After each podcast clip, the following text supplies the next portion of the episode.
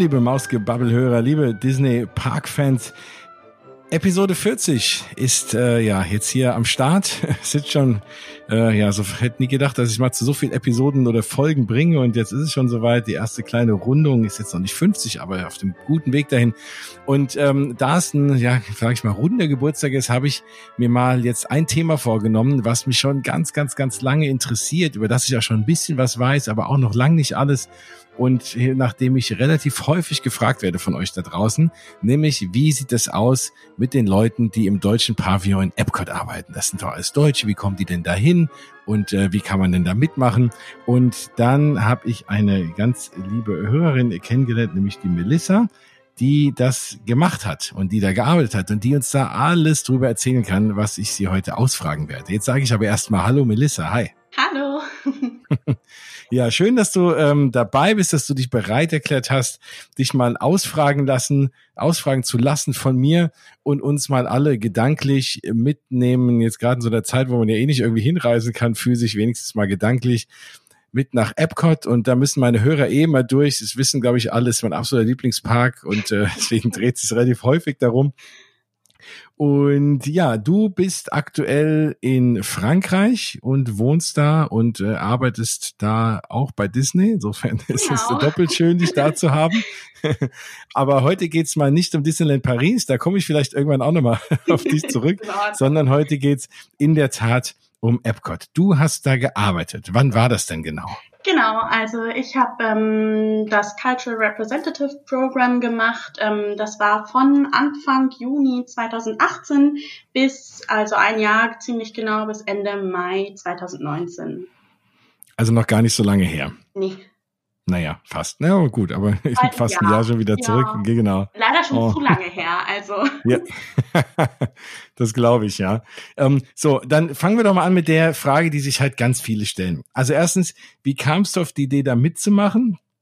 Und dann ist die, also, oder vielleicht wir fangen mal, oder mal als kleine Einleitung, ne? Also es gibt ja, und es hören mir immer viele Leute zu, die sagen, oh, du erzählst immer so viel von den Attraktionen und Parks und ähm, gibt es gar keine Hintergründe. Also, es gibt in Walt Disney World einen der vier Parks, der nennt sich Epcot und Teil von Epcot ist eben dieser World Showcase, in dem ganz viele verschiedene Länder, ja, ich sage nicht nachgebaut sind, aber gewisse ikonische Dinge aus den Ländern eben hingebaut, teilweise mit Attraktionen, eigentlich immer mit einem Restaurant und einem Shop und man so ein bisschen mal in dieses in dieses Land eintauchen kann.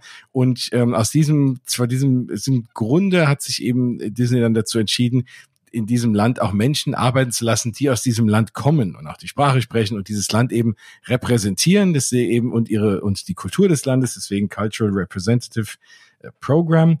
Und genau, und im Rahmen dessen gibt's eben in dem deutschen Pavillon, dem es keine Attraktion gibt, es war mal vor tausenden von Jahren mal eine angedacht, so eine angeblich, da gibt's immer mal so geheime Pläne, die so auftauchen von so einer Rheinfahrt. Hätte ich mir auch mal echt gewünscht, wäre, glaube ich, eine coole Attraktion geworden, aber gut, ja. man hatte dann den Malström schon, man wird, glaube ich, keine zwei Wasserrides bauen und dann ist Deutschland hinten runtergefallen.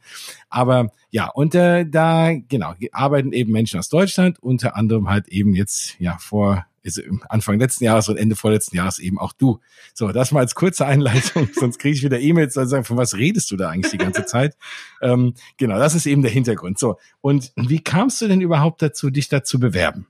Ja, also das ist, glaube ich, schon bei mir eine Geschichte, die ein bisschen interessanter ist.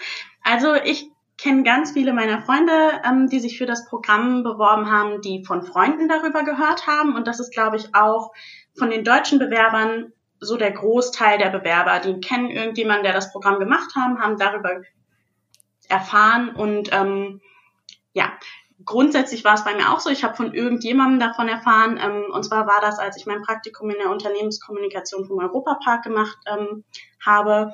Da habe ich halt eine ehemalige Kollegin ähm, kennengelernt, die das Programm in Epcot auch gemacht hat. Und ähm, dann war ich irgendwann fertig mit meinem Studium und ähm, hatte auch eine Stelle tatsächlich als Volontärin, bin frisch umgezogen und ähm, wollte aber irgendwie immer noch mal für Disney arbeiten, weil das halt schon immer so ein kleiner Traum von mir war und habe mich dann auch regelmäßig nach Stellen umgeschaut und bin dann auf das Programm ähm, ja, gestoßen und habe mich einfach mal beworben. Das geht ähm, im Internet, kann man einfach schauen, werden regelmäßig zweimal im Jahr die Stellen ausgeschrieben. Genau. Muss man da irgendwelche Voraussetzungen mitbringen? Also eine gewisse, eine gewisse Altersspanne, eine, irgendwie eine, eine Ausbildung oder ein Studium vorweisen können? Oder was, was, was, nach was schauen die da? Weißt du das? Ähm, also es gibt keine Altersbegrenzung. Man muss 18 Jahre sein, meine ich, aber es gibt keine Grenze nach oben. Ähm, wichtig ist, dass man, wenn man im deutschen Pavillon ähm, arbeitet, eine deutsche Staatsbürgerschaft hat. Das ist auf jeden Fall die Grundvoraussetzung, um sich eben für das Visum, ähm, das Kulturvisum ähm, zu eignen, tatsächlich, also das Q1. Ähm, ansonsten ist es immer gut, je nachdem, ob man dann, ähm, wo man dann arbeitet, wenn man ein bisschen Berufserfahrung in dem jeweiligen Bereich schon mitbringt, ist aber absolut kein Muss. Ich kenne auch viele, die sich direkt nach der Schule beworben haben und dann ähm, direkt erstmal ein Jahr in Amerika gestartet haben. Bei Disney. Okay, wie läuft das ab? Ist das telefonisch oder oder gibt's fährt man dann äh, zu Disney nach München oder keine Ahnung? Also äh, ähm, wie, wie ist das? Die Interviews sind zweimal im Jahr in Frankfurt, meine ich, ist das nur. Ah. Und ähm, da wird man dann eingeladen, muss dann eben hinfahren. Ich glaube, die Chancen eingeladen zu werden sind relativ hoch. Ähm, genau, und dann gibt es eine Präsentation von dem ganzen Programm. Ähm, und dann gibt es kurze Einzelgespräche, also wirklich sehr, sehr kurze Einzelinterviews ähm, von fünf bis zehn Minuten, würde ich sagen, wo man dann eben mit den Repräsentanten von Disney spricht und ähm, befragt wird. Da kommt dann in dem Zusammenhang auch schon die Frage, es gibt eben für das Cultural Representative Program in Deutschland ähm, zwei grundsätzliche Positionen, nämlich einmal Food and Beverage und Merchandise. Und da wird man dann eben auch schon gefragt, würdest du denn lieber im Food oder im Merch arbeiten? Und da kann man dann eben schon eine Präferenz ähm, ja, sagen. Man hat nie die Garantie, die auch zu bekommen. Es wird schon berücksichtigt, auch nach, je nachdem, was man für Erfahrungen mitbringt. Ähm, ja, aber genau, so sieht's aus. Ich habe mir mal sagen lassen, man soll immer Merch nehmen. Aber ähm, da können wir nochmal drüber reden. Also da stimme ich auf jeden Fall überein. Ich habe ja mein Programm auch im Merchandise gemacht. Ja. ähm, meine Kollegen sagen immer sehr liebevoll, ähm, es ist die Merch-Ohana. Es ist ein komplett anderes Arbeiten in beiden Pavillons, mhm. also in beiden Bereichen. Ich habe noch nie, ich habe nicht im Food gearbeitet, deswegen kann ich da nicht so viel drüber sagen. Aber alleine die, die Arbeitserfahrung, was man so mitkriegt, ist schon komplett mhm. grundsätzlich. Management ist komplett unterschiedlich. Also da ist man auch sehr separiert tatsächlich. Man hat nicht so viel mit den Food-Kollegen dann noch zu tun. Okay, aber da kommen wir nachher noch drauf. Ich frage dich ja sowieso noch aus, wie so ein üblicher Arbeitstag aussieht und mhm. dann äh, kann man ja nochmal vielleicht da so ein paar Unterschiede herausarbeiten. so, und ähm, das heißt, dann wird man irgendwann genommen mhm. und dann, äh, genau, Start, Startpunkt, ja, man bewirbt sich wahrscheinlich auf einen speziellen Startpunkt. Ne? Es gibt immer, das startet wahrscheinlich auch zweimal im Jahr kommen und gehen dann da Leute. Jetzt ne, nicht irgendwie immer jeden Monat, sondern mm. da gibt's auch feste Zeitpunkte, oder? Also es ist so, ähm, man kann, glaube ich, eine Präferenz ähm, nennen. Bei mir war das damals im Bewerbungsgespräch so, dass ich tatsächlich gefragt wurde, ob ich mir vorstellen könnte, auch schon drei Monate eher anzufangen, als ich eigentlich anfangen wollte. Und ich okay. habe dann einfach gesagt, ja. ähm, es ist so, dass es verschiedene Arrival Dates gibt und regelmäßig im Jahr neue Castmember ähm, eintreffen.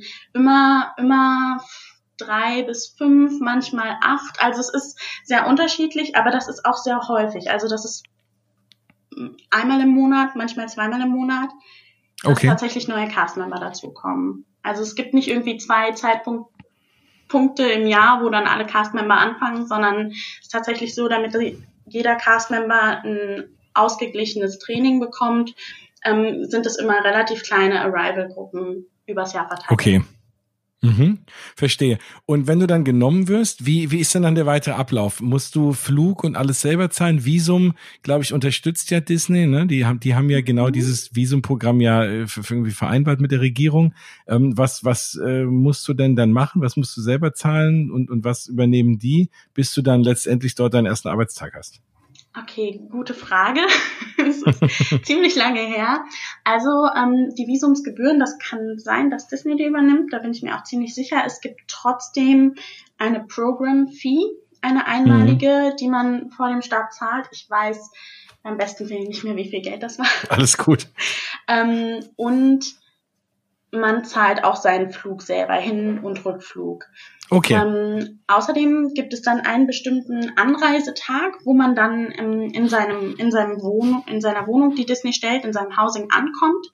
Ähm, und wenn man dann angereist ist, muss man halt schauen, dass man so, also dass man halt ähm, in diese Wohnung auch an dem Tag um die Uhrzeit ähm, eintreffen kann. Also im Normalfall kommst du halt ein bis zwei Tage eher an und nimmst dir noch ein Airbnb oder ein Hotel.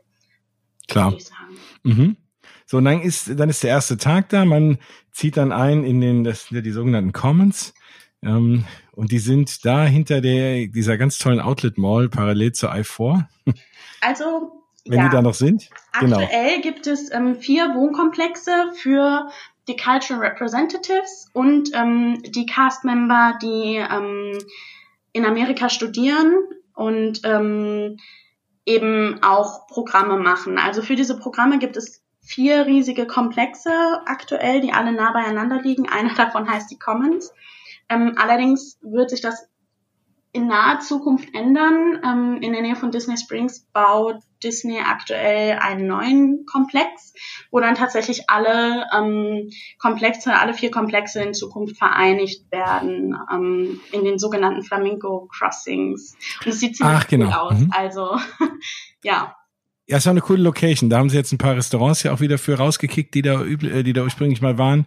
Ähm, genau, Flamingo Crossings ist ja, da fährst du ja drauf zu, wenn du, wenn du aus, äh, genau, also bei Disney Springs in der Ecke dann von, äh, von, von Property aus runterfährt, da ist es ja dann direkt. Genau, ja, ja. also das sieht auf jeden Fall super aus von den Entwürfen. Ich glaube, ähm, da kommt ein ganz neues Wohnerlebnis auf einen zu, wenn man jetzt nochmal ein Programm machen würde.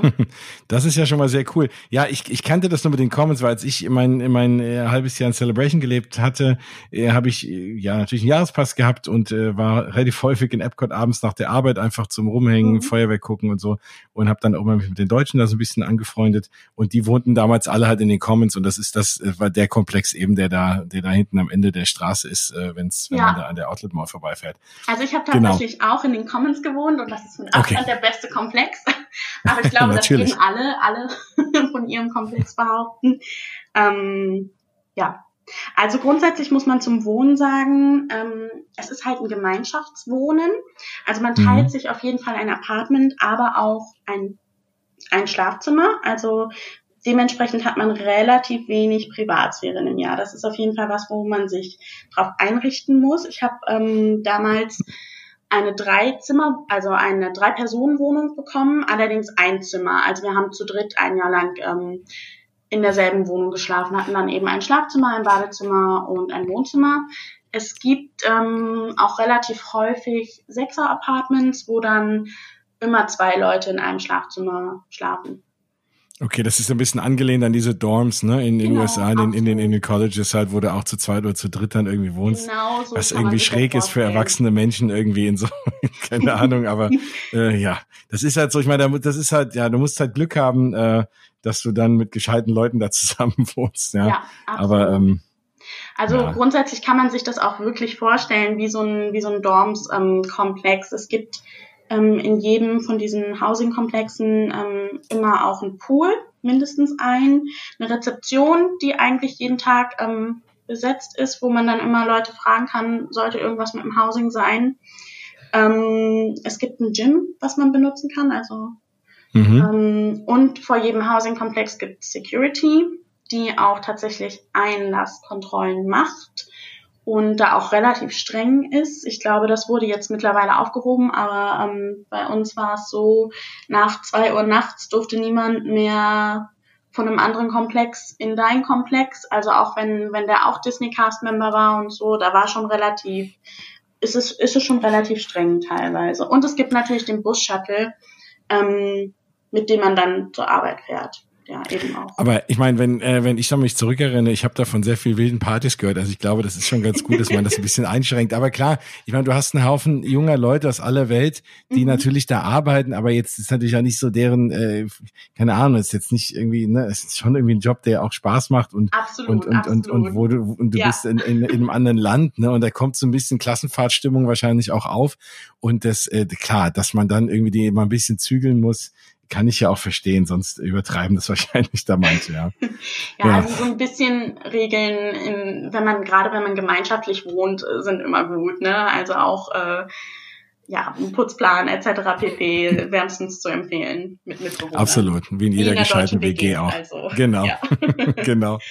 So, und ähm, jetzt kommt man dann da an und man fängt ja nicht gleich an zu arbeiten. Ich weiß, es gibt ja auch erstmal Orientation generell, um, um so ein bisschen mit den Disney-Werten äh, da bekannt gemacht zu werden und danach natürlich auch nochmal eine Einarbeitung wahrscheinlich, oder? Wie sah das denn aus? Das ist ja auch mal ganz spannend, gerade dieser Orientation-Teil. Mhm. Ähm, ja, also ich glaube, jeder Disney-Cast-Member, der erste Arbeitstag sieht für jeden Cast-Member gleich aus. Niemand fängt an, bei Disney zu arbeiten ohne ähm, Traditions. Traditions ist ähm, eine Disney-Veranstaltung, wo es ähm, hauptsächlich darum geht, einfach, einfach Disney und Disneys Werte zu erklären. Ähm, mehr möchte ich an dieser Stelle auch gar nicht dazu sagen. Da muss man sich tatsächlich überraschen lassen und diese ganze Magie auf sich wirken lassen, wenn man das zum ersten Mal macht. Das ist auf jeden Fall eine für mich ganz tolle Veranstaltung, die ich jetzt schon zweimal mitmachen durfte. Hier in Paris dann auch nochmal. Ähm, ja.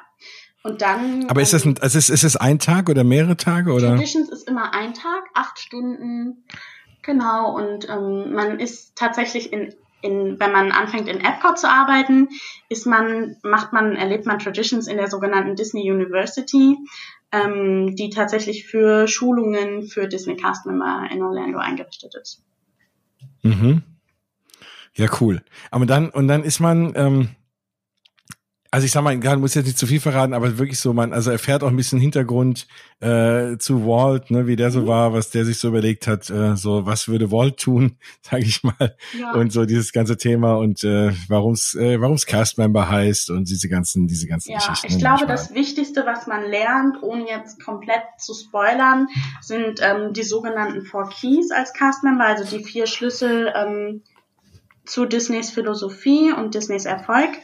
Und ähm, die sind halt ähm, Safety, Courtesy, Show und Efficiency, also Sicherheit immer an erster Stelle über allen drüber, ähm, Freundlichkeit, ähm, Zuvorkommenheit, ähm, der Show-Effekt, ganz wichtig für Disney eben auch und ähm, dann natürlich auch, dass man effizient arbeitet für Deutsche sehr, sehr selbstverständlich, muss man dazu sagen. Also ja. Efficiency ist in Orlando auch der letzte Key, was für Deutsche nicht immer einfach ist zu verstehen. Ja. Also es ist halt auch so, wenn man eine Entscheidung treffen muss, möchte ich lieber etwa eine Aktion freundlich ausführen oder möchte ich sie effizient und schnell ausführen, auch wenn 100 Leute in der Schlange anstehen, sagst du Hallo, danke und Tschüss und ähm, Sachen, die eigentlich selbstverständlich sind, aber die gehören einfach mhm. dazu. Wenn sich ein Gast mit dir unterhalten möchte, dann kannst du den nicht einfach rausschicken und wegschicken, auch wenn 20 andere Leute bezahlen wollen. Wenn, dann musst du das mit so einem höflichen Lächeln machen. Also das ist tatsächlich was, was man schon ab der ersten Minute ähm, lernt und was sich über das ganze Programm wegzieht und was ich auch für mich tatsächlich fürs Leben mitgenommen habe. Also für mich ist das was, was ich überall anwenden kann ähm, mhm. und was mir unglaublich geholfen hat ähm, für mein Programm. Nein, das ist schon was, was man hier, ne, ich meine eben, ne, so in Deutschland, wenn man hier auch, also wenn ich auch vergleiche, das ist ja, das ist ja auch sehr amerikanisch, ne, jetzt äh, so ja. die, auch die Reihenfolge dieser Keys. Ja. Und ähm, nun äh, verbringe ich sehr viel Zeit meines Lebens schon in den USA und diesen Unterschied merkt man halt auch generell im Alltäglichen. Also sei es im Einkaufen oder sonst was, da ist hier immer eher so die Effizienz an erster Stelle und die Freundlichkeit vielleicht ein bisschen weiter hinten. Äh, also und Show auch. Und ähm, das ist halt da einfach umgekehrt und das ist ja das, was den meisten Leuten immer äh, immer sehr angenehm vorkommt, ja und ähm, in den Parks halt auch, ähm, ganz klar, ja. Ja. Ähm, dann, ähm, genau, jetzt habe ich so ein bisschen den Faden verloren. Ach genau, äh, nämlich die, die vier Keys, die ja. kann man auch äh, ohne Traditions erleben, wenn man in Magic Kingdom die Keys to the Kingdom Tour macht. Da habe ich im letzten Jahr auch mal eine Sendung zu aufgenommen. Sehr, sehr spannend. Und da kriegst du ja, ich habe das gemacht, weil ich endlich mal die Utilidors wollte. Mhm. Und da ähm, kriegst du halt den ganzen Park erklärt, genau aus diesen vier Blickwinkeln raus eben. Ne? Und das, und dann merkst du auch mal diese ganzen Details, dass halt alles wirklich ja. gemacht wird mit diesen vier Schlüsseln im, im, im Hinterkopf. Ne? Und ähm, das ist, das ist echt sehr, sehr beeindruckend zu sehen und dass da nichts dem Zufall überlassen wird, ja. Ja, Genau. Das ist wirklich so. das, was ich als Erfahrung mitgenommen habe. ja, nee, da, da kann man ja so kommt man ja auch ganz gut äh, durchs Leben, vor allem wenn man irgendwie serviceorientiert durchs Leben Arbeitet gehen möchte. Auf jeden ja. Fall, auf jeden Fall. Ja. Disney ist da Nee, ja da- auch einer, der es weltweit, also als Unternehmen das weltweit mit am besten ausführt. Das muss man auch einfach so sagen. Also da muss ja irgendwas Richtiges dran sein. Also klar ist man vielleicht nicht immer 100 Prozent, dass man das so für sich auslegen kann, aber es hilft einem bei vielen Entscheidungen im Arbeitsleben weiter. Mhm. Absolut. Also ich, ich sehe mich auch da, ich habe da auch so ein bisschen die amerikanischen Tugenden auch immer so bei mir ins Arbeitsleben mit reingenommen. Ja, das, äh, das stimmt schon. Das, äh, das, das merken dann andere auch relativ schnell, dass man da ein bisschen anders ist, ja. Genau. Vor allem, wenn man auch, also jetzt mal auf, zurück auf die Freizeitparkwelt, ne, das ist natürlich auch so, wenn man da, und ich kannte halt immer nur Disney-Parks. So, und dann fing ich an, auch hier in den einen oder anderen Park mal zu fahren, habe ich auch gedacht, hm, na ja, irgendwie, hm, ja, also das sind so die Dinge, gerade diese, diese, diese vier Keys, von denen man das eine oder andere dann doch auch vermisst, auch in anderen Parks, gerade wenn man dann so ein verwöhnter, so ein verwöhnter Disney-Parkgänger Ja. ist, ja. Das macht tatsächlich den Unterschied, also in, in dem Fall, weil Attraktionen bauen und auch schöne Attraktionen bauen können viele Freizeitparks, da muss man, Hm. glaube ich, nicht drüber reden. Es, das, aber diese, diese Four Keys, glaube ich, spielen eine große, große, große Rolle, um eben dieses Disney-Feeling, was man dann letztendlich in den Disney-Parks idealerweise auch erlebt, ähm, wirklich, wirklich darzustellen. Absolut. Und das war ja auch eine der größten Lernkurven halt auch für Paris, ne? weil man hat gesagt, oh, ne, hm, den Disney Park nach Frankreich zu bauen, ist jetzt immer, oder generell nach Europa, die Europäer sind jetzt nicht immer so die freundlichsten und alles, ne? Da haben wir ja viele so hm, ob das so gut geht. Und das war ja auch anfangs so ein bisschen kritisch eben auch in Paris, ne? Und äh, das hat sich ganz gut gefangen über die letzten Jahre und das leben die mittlerweile auch sehr gut und die haben ganz tolle Castmember auch da. Aber das war, also wenn man an die ersten Jahre da zurückdenkt, das war das, was von vielen bemängelt wurde eben. Ja.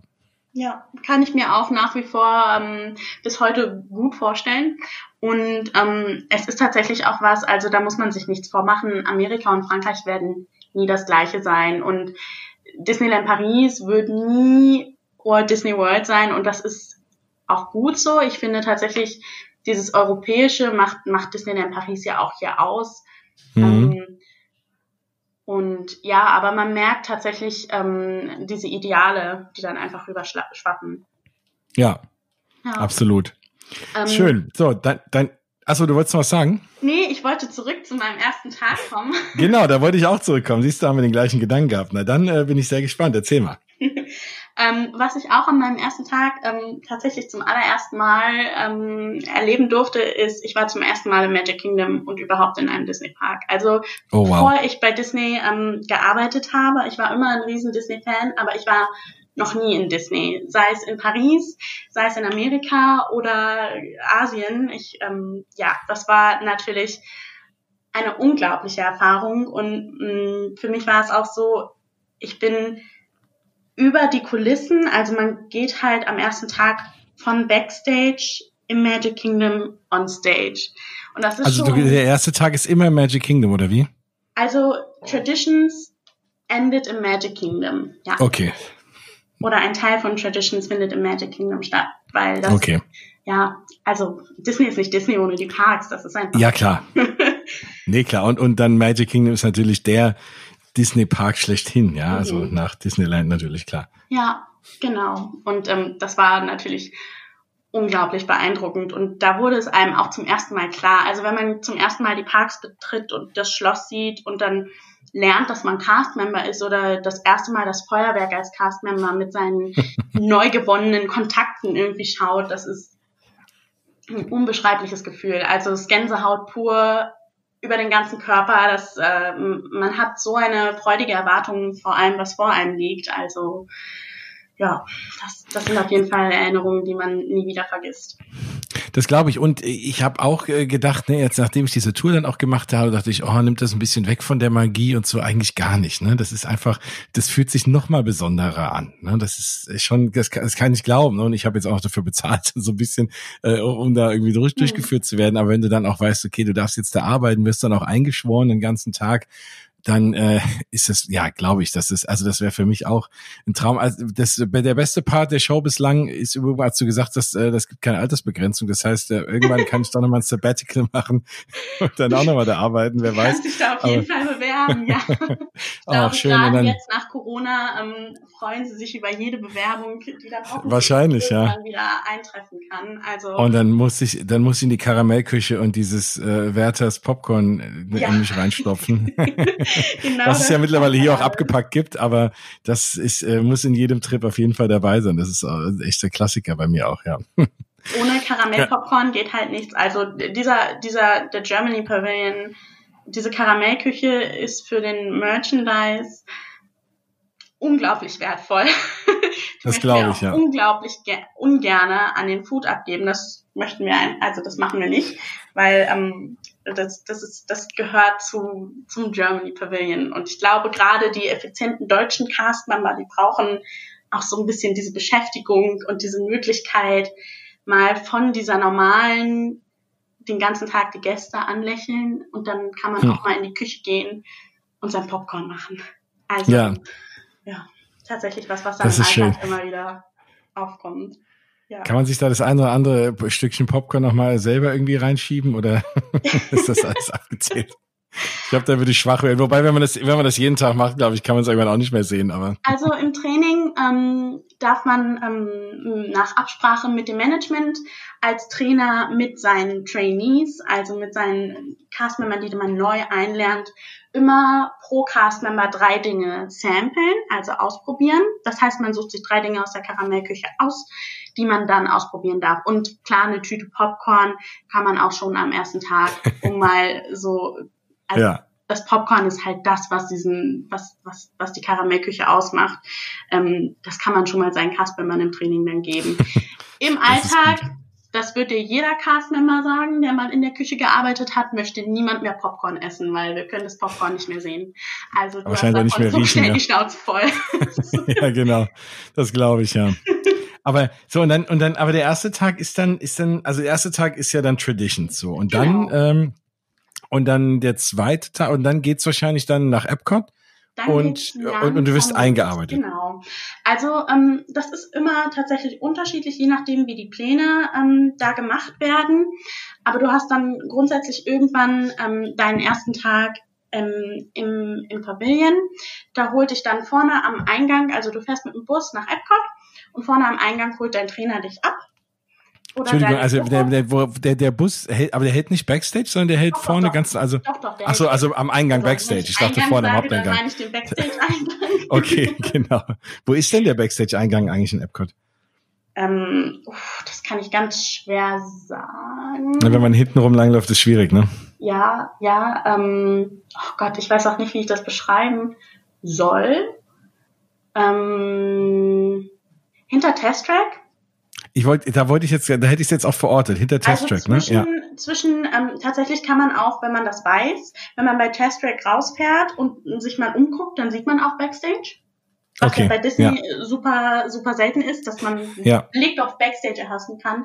Aber ja, ähm, der Eingang und das Cast-Member-Gebäude ist hinter Test Track und dann in Richtung World Showcase geht das natürlich alles weiter. Richtung Odyssey und Mexiko da hinten. Kann man Genau. einmal um Epcot rumgehen und hat dann die ganze Zeit Cast-Member Backstage Area. Cool. Mhm. Und da wirst du dann abgeholt. Spannender Moment. Genau, von deinem Trainer. Ähm, dein Trainer ist ein Cast-Member wie du, der Mhm. irgendwann mal angefangen hat, dieses Programm zu machen und dann wurde entschieden, man darf halt neue Castmember trainieren, kriegt dann auch entsprechendes Training, um zu trainieren und holt dann die Castmember ab, beziehungsweise wird an seinem ersten Tag abgeholt. Bei mir waren es damals eine Gruppe von, ähm, wir waren zu viert, also man war nicht alleine, wir sind zu viert zu unserem ersten Tag. Unsere Trainerin hat uns abgeholt und ähm, das Erste, was man dann macht, man geht ins Costuming. Das heißt, Mhm. Man kriegt zum ersten Mal sein Kostüm. Das dauert immer einige Zeit. Also man muss tatsächlich ähm, eine passende Bluse finden, ein passendes Dirndl finden und wenn es geht, schon zwei Sets oder drei Sets. Ähm, Karamellküchenschürze, alles einmal ähm, ja, raussuchen und auch schon anziehen, weil, ich glaube, das wissen alle, ähm, in den Parks arbeiten geht nur mit Kostüm, mit vollständigem Ja. Kostüm. Also das ist ganz wichtig. Ähm, genau, und dann zieht man sich eben um und fährt zum ersten Mal mit dem, mit dem Cast-Member-Bus, der dann da eben auch vor dem Gebäude hält, zu seiner Location und ist dann backstage beim Germany Pavilion und steigt zum ersten Mal aus und ist, glaube ich, ziemlich ernüchtert, weil backstage ist nicht onstage und von, mhm. also es sieht halt von hinten nicht so aus, also es ist halt nicht für Gäste gerichtet. Es ist nicht, es gibt keine Verzierungen, es gibt kein, also von hinten ist es einfach ein Gebäude. Mhm. ein kleiner Pausentisch und ähm, das ist auch okay. Und dann geht man zum ersten Mal in die Shops und guckt sich das alles an. In die Shops, in die man dann das nächste Jahr arbeitet. Das heißt, du hast, du warst vorher noch nie in deinem Leben in Epcot. Das heißt, du hast, nee. dein erster Eindruck von Epcot war wirklich Backstage ja. und dann in den, in den Shop rein. Das ist ja interessant. Genau. Ja. Also das war auf jeden Fall eine Erfahrung. Tatsächlich ist es auch so, man hat in seinem Training noch einen sogenannten Discovery Day. Da wird man auch nochmal von einem externen Trainer in Epcot rumgeführt und auch nochmal, bekommt nochmal die ganze Geschichte von Epcot erklärt und so, was natürlich unheimlich wichtig ist auch. Mhm. Das kommt aber tatsächlich normalerweise erst nach dem ersten Tag, wo man im Germany Pavilion ist. Mhm. Und ähm, das ist natürlich auch nochmal, also es sind die ersten Tage sind so viele Eindrücke, das kann man unglaublich schwer verarbeiten. Man muss ja auch erstmal, man kommt in seinem Dorm an, man muss ja auch erstmal alles besorgen. Ne? Was brauche ich denn alles, wenn ich ein Jahr lang hier jetzt leben will? Du kannst ja auch in deinem Koffer nicht so viel mitbringen. Du bist theoretisch noch dabei, in dein Heimatleben, also dein, dein, deine Wohnung zu organisieren. Ja. Du kommst gerade an, möchtest natürlich irgendwie Freunde finden, möchtest auf der Arbeit nicht ähm, total ähm, verloren gehen. So, also da kommt schon eine ganze, ganze große Menge an Eindrücken und dann kommt das Training das Training sind, glaube ich, also das Training im Germany Pavilion an sich sind ähm, vier Tage, glaube ich, wenn ich mich richtig erinnere. Mhm. Und der erste Tag ist eben einmal nur so Einführung. Man guckt sich alle Shops an, kriegt die Geschichten dazu erzählt. Ähm, man lernt die anderen Castmember kennen, man lernt die Manager kennen, man lernt die Coordinator kennen, man schaut erstmal, was ist das überhaupt hier? Ähm, und dann kriegt man auch schon die ersten Sachen erklärt natürlich, die man irgendwie auch logischerweise mitbekommt. Also was passiert wo. Ähm, es gibt die Karamellküche, wo Popcorn produziert wird. Es gibt den Weinshop, ähm, wo alkoholische Getränke verkauft werden, etc. pp. Man sieht zum ersten Mal die Christmas Pickle im, im Christmas Store und genau. lacht sich kaputt. Also das gehört einfach dazu. Also ja, und das ist es, ist es irgendwie komplex? Also beziehungsweise, ja, klar, ich meine, das ist jetzt, ich meine, du musst wahrscheinlich nicht alles wissen, irgendwie die ersten Tage, aber ähm, bist du dann, wenn du, wenn du im äh, Merchandise bist, dann auch wirklich in, in allen möglichen Läden? Ähm, und oder bist du halt dann wirklich eher fest in der Karamellküche oder fest in dem Weinladen, dass du dich so ein bisschen dann da ein bisschen mehr halt dann da, sag ich mal, Fachwissen aneignen kannst? Also tatsächlich ist es so, es gibt ähm, drei Grundpositionen, wenn du im Merchandise arbeitest, nämlich Floor, da machst du Verkauf. Da gehört zum Beispiel der Weinshop dazu, ähm, da gehört der Shop, der, der Shop, wo die Steinkrüge verkauft werden, alles das gehört dazu. Mhm. Ähm, dann gibt es die sogenannte Produktion, das lernt man erst später. Das ist tatsächlich dann, wo man Karamellpopcorn macht, etc. pp, wo man dann in der Küche tatsächlich arbeitet. Ähm, und dann gibt es die sogenannte Stockerposition.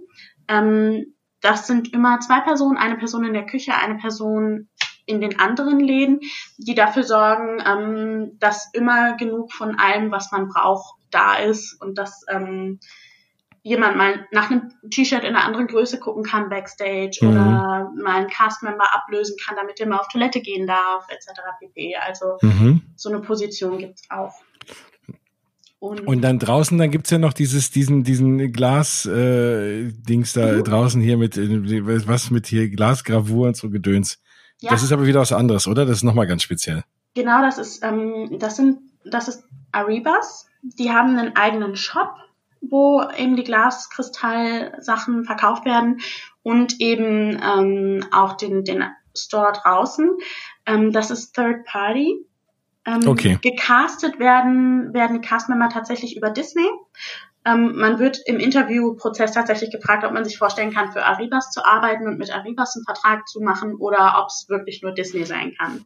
Ah, okay. War also das, die haben ja auch ganz normales Kostüm und haben ja auch ein Namensschild und auch Deutsche. Also, genau, also genau, ja. Disney Cast Member, aber Disney Cast Member, die für Arribas bei Disney arbeiten. Das okay. Ist nochmal eine ganz andere, andere Situation und auch ein Job, den, also bei Arribas arbeiten nur Leute, die bei Arribas arbeiten. Okay. Genau. So, und dann, äh, genau, dann war dein erster Tag. Mhm. Ähm, also übrigens das Kostüm, das ist nochmal eine Frage, das, das nimmst du mit und musst es selber waschen und äh, auch schon anziehen. Das heißt, du gehst im Kostüm in den Bus und fährst dann jeden Tag dahin oder äh, gehst du jeden Tag in Costuming und holst es wieder raus und die reinigen das? Also das macht jeder anders.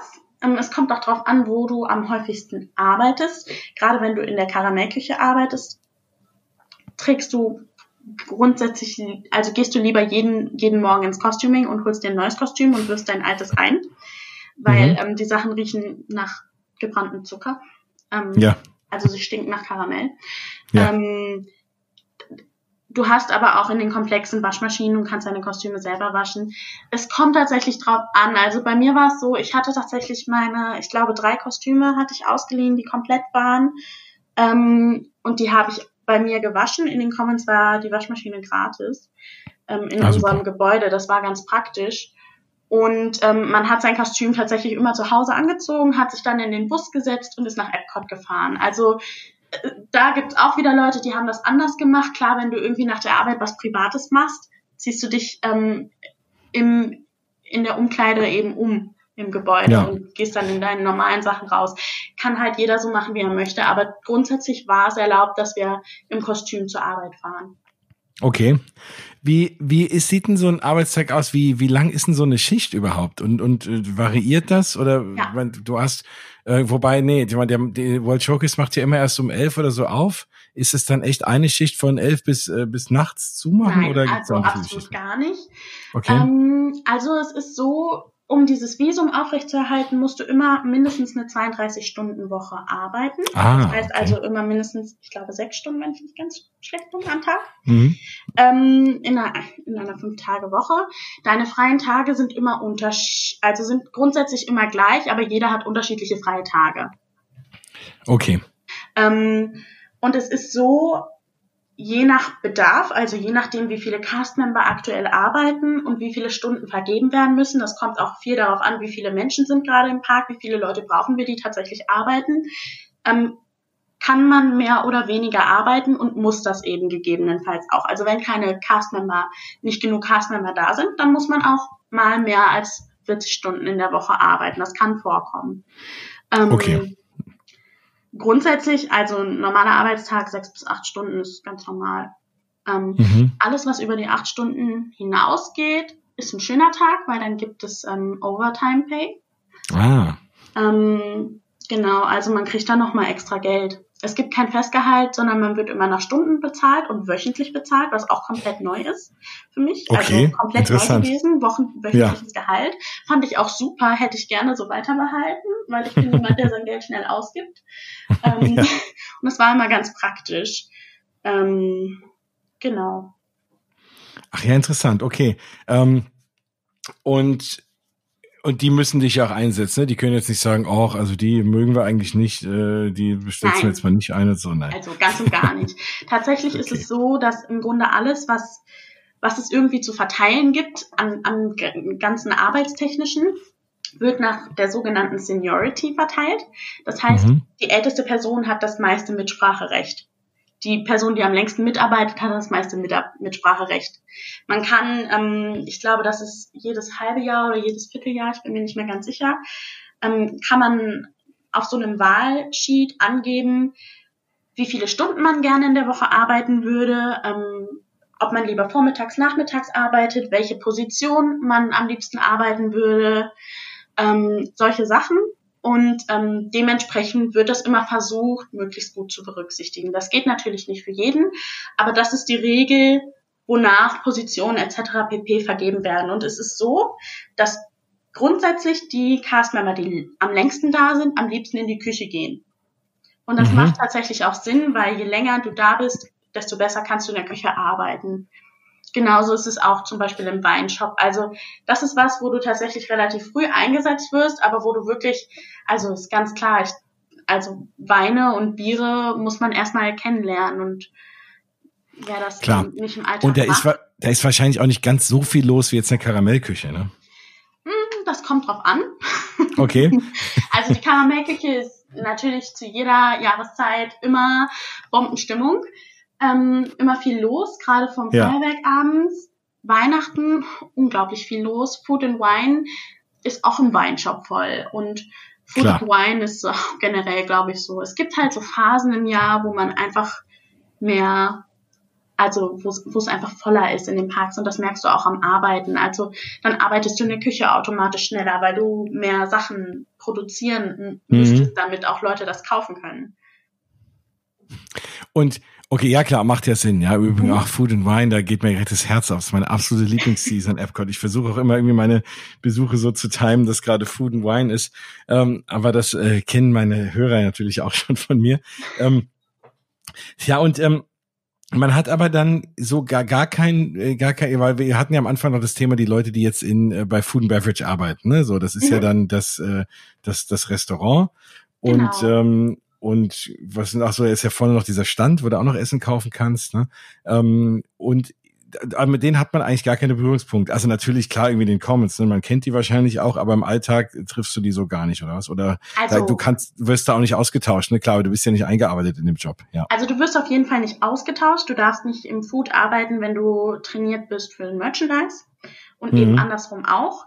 Du hast im Arbeitsalltag vom Arbeiten her keine Berührungspunkte. Ob du das privat, also privat kann man sich natürlich mit denen treffen. Ja klar. Wird auch viel gemacht. Also ähm, und in den Pausen sieht man sich natürlich auch mal. Wir haben ähm, gemeinsame Pausenräume, die genutzt werden. Hm. Ähm, natürlich kann man so, also so hat man auch viel zu tun, aber grundsätzlich, gerade in der ersten Zeit, wenn du jetzt nicht mit vielen Leuten ankommst, die zum Beispiel in Food gegangen sind und du bist im Merch und kennst dich irgendwie darüber schon, aber wenn du im Merchandise bist und keine Leute im Food kennst, würdest du jetzt nicht als erstes zum Food gehen, um dir da deine Kontakte zu suchen. Knüpfst Klar. halt erstmal im Merch an. Du bist dann da in deiner Merch-Family, in deiner Merch-Ohana. Das ist, das ist so. Genau, weil ich habe immer gehört damals von Leuten, ach, die, die vom Food and Beverage und ach, die vom Merch, so. Aber das ist Es ja ist immer halt- so. In auch verschiedenen Abteilungen ist das in Firmen ja auch so und das ist ja vollkommen normal. Das muss man aber auch nochmal ähm, so sehen. Also wir werden anders bezahlt. Ähm, Okay, besser oder schlechter? Im Merchandise, das ist eine untipped Position. Also du kannst unter keinen Umständen Klar, Tipps okay. nehmen. Wenn du das machst, Ja. dann ähm, darfst du nach Hause fliegen, weil das ist absolut verboten. Mhm. Ähm, wenn du im ähm, Food bist, ist es so, dass du die ersten Monate tatsächlich draußen an den Ständen eingesetzt ähm, wirst, ähm, wo, glaube ich, meine ich, auch kein Tipp genommen werden darf. Da bin ich mir gerade nicht ganz so sicher. Mhm. Ähm, und dann, wenn du halt die Seniority dafür erreicht hast, kommst du ähm, in den Biergarten, was ja ein Buffet-Restaurant ist. genau. Ähm, und ich glaube, das ist für jeden Foodler der Food Heaven und sowieso der Arbeitsheaven, weil du kannst dir deine Arbeitszeiten dann selber aussuchen, glaube ich. Du darfst ja aussuchen, ob du lieber morgens oder abends arbeitest. Und ähm, Tipps in Amerika, also Trinkgeld in Amerika, da müssen wir nicht drüber reden. Also die Leute sind mit unglaublich viel Geld nach Hause gegangen. Das kann man mit den Merchandise-Positionen nicht Okay. vergleichen. Also das war halt wirklich, es gibt auch Leute, ähm, die, die Foodler sind, glaube ich, grundsätzlich ein bisschen mehr gereist, aber es gibt auch viele, die für ihr Studium gespart haben, durch ihre Position bei Disney tatsächlich. Also Wow. ähm, das ist, das ist nochmal ein ganz, andererseits ist es auch ein anderer Druck, dort zu arbeiten, glaube ich. Also ich kann es nicht sagen, ich habe da nie gearbeitet. Ähm, und es kommt auch immer darauf an, wie viel du arbeitest, ob du nett genug bist. Also du kannst immer Glück und. Pech haben. Und ähm, ja, Also dann kommen wir nochmal zu einem anderen Thema, das wollte ich eigentlich später nochmal anbringen, aber ähm, also das war das so, was, was ich damals ein bisschen mitgenommen habe von, von den Leuten, die ich kennengelernt habe, die hauptsächlich aus, bei, bei, aus Food and Beverage waren. Ähm, was nicht heißen soll, dass ich immer nur dann da irgendwie äh, äh, gesoffen habe und äh, im Biergarten rumgegangen. Aber äh, irgendwie äh, hat das der Zufall so gewollt. Und da habe ich schon gehört, und das ist so das Thema, ähm, klar, jetzt, äh, ne, man versucht immer freundlich zu sein, alles, aber ähm, es gibt natürlich solche und solche Gäste auch. Und ja. da gab es dann schon so Geschichten mit, und das kenne ich auch aus den Parks jetzt von anderen Leuten, ähm, die da irgendwie arbeiten. Es gibt immer Leute, weil man weiß, Disney ist super kulant und es gibt Leute, die machen sich da irgendwie eine Masche draus, sich zu beschweren um dann äh, ne, dann bei bei Guest Relations sich dann zu beschweren und dann irgendwie nochmal freie Tickets rauszuhandeln oder Fast Passes oder was auch immer. Ich meine, das hast du ja hier auch Leute, die in Urlaub fahren, nur um dann zu nörgeln und irgendwie die Kohle wieder zurückzahlen zu lassen. Ähm, und da war es schon so, dass das bei Food and Beverage, weil man natürlich noch eine direktere Interaktion hat mit Leuten und da geht es ja um Essen und Trinken, ähm, das war da schon nicht unüblich. Und dann musste man immer hoffen, dass das der Manager richtig einzuschätzen weiß, sonst hat man da irgendwie auf den Deckel bekommen, obwohl man teilweise teilweise wirklich gar nichts gemacht hat, ja? Mm, also, dazu muss ich ein bisschen weiter ausholen, glaube ich. Also es gibt in Walt Disney World ein ziemlich einzigartiges Lob- und Tadelsystem, was, glaube ich, auch so in keinem anderen Park durchgeführt wird. Ähm, es gibt halt, also immer wenn du eine gute Aktion hast, also wenn ein Gast dich lobt, wenn ein Manager sieht, dass du gut arbeitest, auch ein anderer Castmember kann dir eine sogenannte Four Keys Karte schreiben. Also empfehle ich jedem Gast immer, wenn irgendjemand nett zu dir ist als Castmember in Disney, sich also das auch auszudrücken. Und am besten das geht in Paris aber auch. Aber es gibt keine Four Keys Karte, glaube ich. Aber in den Cast Compliments kann ich ja auch in Paris genau. machen. Das genau. empfehle ich auch immer wieder. Cast Compliment, das ist ähm, in Walt Disney World unheimlich groß. Also es ist wirklich was, mhm. ähm, was einem auch einfach, also das, wenn man so ein Cast Kompliment zum ersten Mal bekommt, ich glaube, das vergisst man nicht so schnell, weil es wirklich ein unglaublich tolles Gefühl ist, ähm, dass wenn sich jemand für deine Arbeit bedankt. Mhm. Und ich glaube, das ist was, was so einzigartig ist, dass das kriegt man, also ich, ich kenne das nicht aus irgendwelchen anderen Jobs. Ich habe vorher im Verkauf gearbeitet und ähm, ich habe auch immer einen guten Job gemacht, da, davon bin ich überzeugt. Ähm, aber ich habe nie von irgendjemandem ein Cast-Kompliment geschrieben bekommen. So, und das ist tatsächlich was, ähm, was diesen Job, also was es unglaublich motivierend macht, gut zu arbeiten. Gleichzeitig gibt es eben auch ein Tadelsystem, das sogenannte, also es heißt halt Punktesystem. Es ist halt so, wenn sich jemand tatsächlich über dich mit Namen beschwert und sagt, du bist ein schlechter Castmember, weil du warst so unfreundlich zu mir, dann kann das also kann das durchaus auch vermerkt werden. Du hast eine sogenannte Record Card und da werden alle, alle Handlungen vermerkt, also sowohl positive als auch negative. Und negative Handlungen werden halt ähm, je nach Schwere mit Punkten geahndet. Und wenn du davon zu viele sammelst, kann es sein, dass das irgendwann dazu führt, dass du eben vom Programm verwiesen wirst und das Land eben auch dementsprechend dann verlassen musst, weil dein Visum dann nicht mehr gültig ist. Mhm. Genau. Das ist ja schon ganz schöner Druck, ne? Ähm, ja und nein. Es ist tatsächlich so, in meinem Programm hat sich nie ein Gast über mich beschwert. Ich habe nie einen Punkt bekommen. Und ich kenne auch ich kenne, also es ist tatsächlich auch bei uns nicht vorgekommen, dass jemand nur geflogen ist, nur weil Gäste sich über ihn beschwert haben. Okay. Ähm, und ich weiß nicht, wie es im Food ist. Ich glaube, dass die Gespräche, die man da mit den Gästen hat und das Arbeiten ist einfach so anders, dass ich das auch überhaupt nicht beurteilen kann.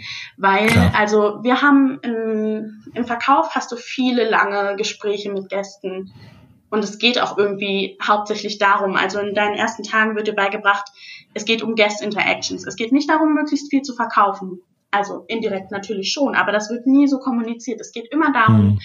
ähm, greet every guest. Frag, wie es denen geht. Es geht um die Interactions, es geht tatsächlich um diesen kulturellen Austausch. Das ist auch der Grund, warum du dieses Visum hast. Im Food ist es, glaube ich, so, wenn du im Restaurant arbeitest, klar kannst du da auch mal an doofe Gäste gelangen. Und manche Leute sind natürlich, also manche Amerikaner können auch sehr demanding sein, gerade wenn sie Geld für eine Leistung bezahlen und dann eben entsprechende Serviceleistungen auch ähm, erwarten. Ja. Und ähm, da kann man, da kann man Pech haben. Ob das tatsächlich mit einem Punkt oder eben einer Straf, ähm, ja, einer Strafe geahndet wird, wird aber tatsächlich durch mehrere Instanzen noch geprüft. Also okay. wenn ähm, das Management entscheidet, dass das totaler Schwachsinn ist, dann kriegst du dafür auch keinen Punkt. Also und okay. ähm, wenn tatsächlich eine Beschwerde zu Guest Relations geht, muss das A Guest Relations entscheiden, dass sie das weiterleiten wollen. Also grundsätzlich machen die es, glaube ich, immer, aber wenn man schon erlesen kann, dass das Müll ist, ja. Ähm, und dann muss das Management noch entscheiden, ob das gerechtfertigt ist. Und wenn es wirklich eine schwere Beschwerde ist, ähm, hast du immer noch die Möglichkeit, dazu ein Statement abzugeben. Okay. Ja. Also du bist nicht so einer kompletten Willkür ausgesetzt, ähm, weil sonst hätte man ja schon relativ, relativ einen Druck. Aber klar, ich sag mal, der Manager kennt ja auch jetzt ne, seine, seine, seine Leute. Und wenn mhm. du jetzt da bist und du machst immer einen super tollen, zuvorkommenden Job und dann sagt einer hier, die hat mich hier voll angepumpt, dann sagt er, das kann doch eigentlich gar nicht sein. Ähm, ja. Also das weiß man dann schon, äh, schon irgendwie einzuschätzen. Ja, dieses, absolut. dieses, dieses Cultural-Thema, ähm, also erstmal die, die eine Frage, die auch mir ein, äh, jemand, äh, also ein Hörer gestellt hat und die ich aber auch hatte. Ist es denn, ist es denn gern gesehen untereinander, dass man Deutsch spricht, aber auch, ähm, auch von Gästen, wenn Deutsche natürlich dort sind in den Parks, ähm, dann auf Deutsch angesprochen zu werden? Ist das okay? Hat man das gerne oder äh, wie, wie ist das so? Schwierig so allgemein zu beantworten. Ganz viele Gäste kommen auf dich zu und sind der Meinung, sie sind deutsch, weil sie einen Test gemacht haben, der gesagt hat, sie sind zu drei Prozent deutsch. Oder genau. mal in Deutschland zu Besuch waren und die kommen auf dich zu und sagen, guten Tag, ich kann Deutsch sprechen. Und dann sagst du, hallo, wie schön, wie geht's Ihnen denn? Und dann können die Gäste nicht mehr antworten. Es gibt aber durchaus auch Gäste, die Deutsch mit einem sprechen. Und es ist so, Gast, ähm, die Gastinteraktion hat immer, immer Vorrang. Und wenn die auf Deutsch ist, das ist komplett egal. Wenn die Deutsch ist oder Englisch oder äh, Französisch im deutschen Pavillon, das ist komplett egal. Also ähm, solange du eine Gastinteraktion hast, ist das eigentlich immer was Positives für dich. Mit anderen Cast-Membern ist das so eine Sache. Es ist natürlich normal, dass man irgendwie Deutsch miteinander spricht. Ja. Ähm, es ist teilweise so, dass es von Gästen nicht gerne gesehen wird, was ich auch nachvollziehen kann, weil manche Gäste das Gefühl haben, dass man über sie redet, mhm. was auch nicht immer auszuschließen ist. Klar. Und ähm, dementsprechend würde ich es nicht empfehlen. Tatsächlich ist es aber auch so eine Sache. Also es ist relativ unhöflich, ähm, wenn man arbeitet, in Deutsch ähm, zu sprechen in Amerika. Also ich, ich weiß nicht, so normal, also da, da sagt ja schon der normale Menschenverstand, dass das irgendwie ein bisschen komisch ist. Also klar spricht man Deutsch miteinander, gerade in der Karamellküche, wenn man ähm, Sachen, also wenn man Sachen machen muss. Und teilweise finden das die Gäste auch so toll. Also die finden das so super, wenn jemand Deutsch spricht. Das ist unglaublich. ja. ähm, aber es ist, also es ist immer eine situationsabhängige Geschichte, ob man das machen kann oder nicht oder sollte oder nicht. Und da muss man halt so ein bisschen Gefühl für entwickeln. Okay, weil ich hatte immer so ein bisschen, weiß ich nicht, manchmal ein bisschen schlechtes Gewissen, wenn ich dann da war, dann habe ich gedacht, naja, also ich komme aus Deutschland, der da arbeitet auch, warum soll ich jetzt mit dem Englisch reden? Ne? So. Und nee. also auch als, auch, auch, auch als Gast. Ne? Und dann habe ich aber, dann hatte ich immer das Gefühl, irgendwie dem einen oder anderen war das ein bisschen unwohl, ne? weil ich mir dachte, okay, da, darf der nicht oder finde das jetzt irgendwie blöd? Keine Ahnung. Also es war manchmal hatte ich da irgendwie ein komisches Gefühl und dachte, das wollte ich schon immer mal nachfragen. Ja, also nee, also bei Gastinteraktion, also der, der Gast ist, ist der König, also das kann natürlich auf Deutsch sein. Genau, wenn ich als Gast mit dem Deutsch reden will, dann äh, ist es auch okay, wenn der mir Deutsch antwortet. Und ähm, genau. Ja. Schön. Vielen Dank. Siehst hast du mir mal eine, eine lang gehegte Frage beantworten können. Das ist doch schön. ja, auf ähm, jeden Fall. So, jetzt muss ich mal auf meine Liste gucken. Genau. Wie ist denn generell so die Stimmung? Also, oder das ist ja auch, wir haben im Vorfeld so ein bisschen auch gesprochen. Was, was würdest du denn sagen? Was, was, was muss man denn für jemand sein, dass man dort dass man diesen Job machen sollte. Also wir hatten im Vorfeld mal drüber diskutiert, ne, sind Leute, und weil da komme ich natürlich auch noch zu, sonst wäre es ja nicht Mausgebabbel, wenn ich nicht über Parks und Attraktionen reden würde. ähm, über das Thema, ne, ist man dann auch ein Fan von den Parks. Also ich kann vorstellen, wenn ich da arbeiten würde, ich würde da irgendwie mit, ich würde da alles aufsaugen, jedes Detail, Backstage, Onstage. Ja. Und äh, ne, die Frage ist, äh, ist das, ist das bei allen dort so? Ähm, sind alles dann auch echte Parkfans oder lassen sich anstecken von diesem Disney Spirit? Und was sollte man für jemand sein, um diesen Job gut machen zu können? Vielleicht auch spannend für die Leute, die diese Sendung hören, äh, die sich vielleicht überlegen, das mal zu machen. Mm, also es ist natürlich eine persönliche Meinung. Ähm, Klar. Grundsätzlich ist das Programm für jeden was und es hat unheimlich viel zu bieten und bewerben kann man sich immer und entscheiden, ob das was für einen ist oder nicht, kann man sich auch immer. Man kann auf ein Programm anfangen und es dann persönlich abbrechen. Das ist auch immer eine Option. Es ist von einem wahnsinnigen Vorteil, wenn man Disney ähm, mag und liebt, ähm, weil man für Disney arbeitet und ich glaube, das ist einfach was, was ähm, den ersten Arbeitstag dich begleitet bis zum letzten Arbeitstag. Du musst irgendwie diesen Disney Spirit auch fühlen, damit du auch arbeiten kannst. Du musst nicht der größte Parkfan sein, so bei, beim besten Willen nicht. Aber du musst in der Lage sein, freundlich zu sein, würde ich sagen. Und du musst es irgendwie auch wollen. Also wenn du keine Lust hast zu arbeiten, würde ich nicht empfehlen, dir einen Job in Amerika zu suchen. Weil ähm, das macht ja auch irgendwie Sinn. Also du kannst es halt nicht nur als Urlaubsjahr sehen. Du musst irgendwie arbeiten und es ist irgendwie das, also es ist ein unglaublich toller Job. Es ist ein Job, der ähm, in vielen, vielen, also gerade diese Gastinteraktion geben einem im Alltag so viele schöne Erfahrungen einfach auch und Erinnerungen, die man mitnimmt oder diese ganzen Freunde, die man kennenlernt, diese ganzen Erfahrungen, die man auch während der Arbeit machen kann, geben einem, glaube ich, unglaublich viel mit, wenn man halt dafür offen ist und das auch will. Wenn man darauf keine Lust hat, dann ist es, glaube ich, ein bisschen schwierig. Mhm. Also schon ein bisschen extrovertiert sein und wie hast du das wahrgenommen? Gab es da Leute, die dann, also hat das die meisten auch dann wirklich gepackt oder waren doch Leute, die sagen, oh, dieser Quatsch da und mit hier. Ja. Äh, äh, also es gibt beides. Ähm, jeder ist, jeder ist unterschiedlich und ähm, jeder nimmt Sachen anders auf. Also es gibt auch Leute, die ähm, sind zur Arbeit gekommen und hatten überhaupt keinen Bock mehr. Und ähm, das, das ist irgendwie schade, finde ich. Ähm, aber das ist tatsächlich was, also da muss irgendwie jeder seinen eigenen Weg finden und für manche ist es auch nichts.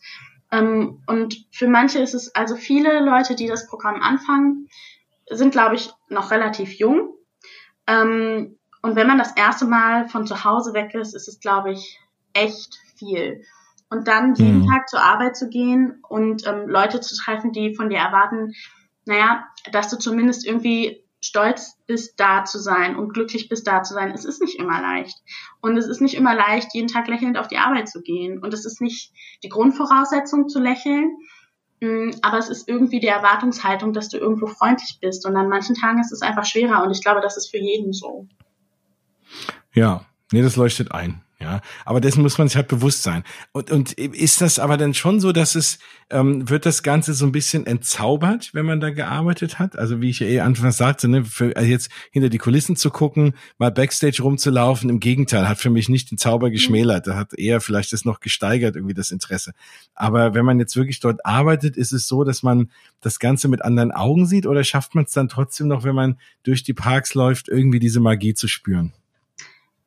Also für mich war es absolut nicht entzaubernd. Für mich war es das komplette Gegenteil. Ich habe halt ähm, Sachen zu schätzen gelernt, die ich vorher also mir nicht erträumt hätte. Also gerade diese amerikanische Arbeitsweise, wovon ich eben gesprochen habe, diese Four Keys und so, das habe ich vor meinem Programm überhaupt nicht erwartet, so zu erfahren. Und mhm. dadurch ist für mich halt auch so eine wirklich, also ich freue mich wirklich immer so, wenn ich über irgendwie irgendwas Neues über Disney Parks erfahren kann oder so, weil man irgendwie so eine richtige Beziehung auch in seinem Jahr dazu aufbaut. Und man ist halt Castmember, man ist irgendwie stolz darauf. Aber es gibt halt auch natürlich das andere Extrem. Es gibt auch Leute, ähm, die sich entzaubert fühlen. Also das ist, glaube ich, eine persönliche Einstellung gemischt mit den eigenen Erfahrungen, die man macht und was man auch irgendwie machen möchte.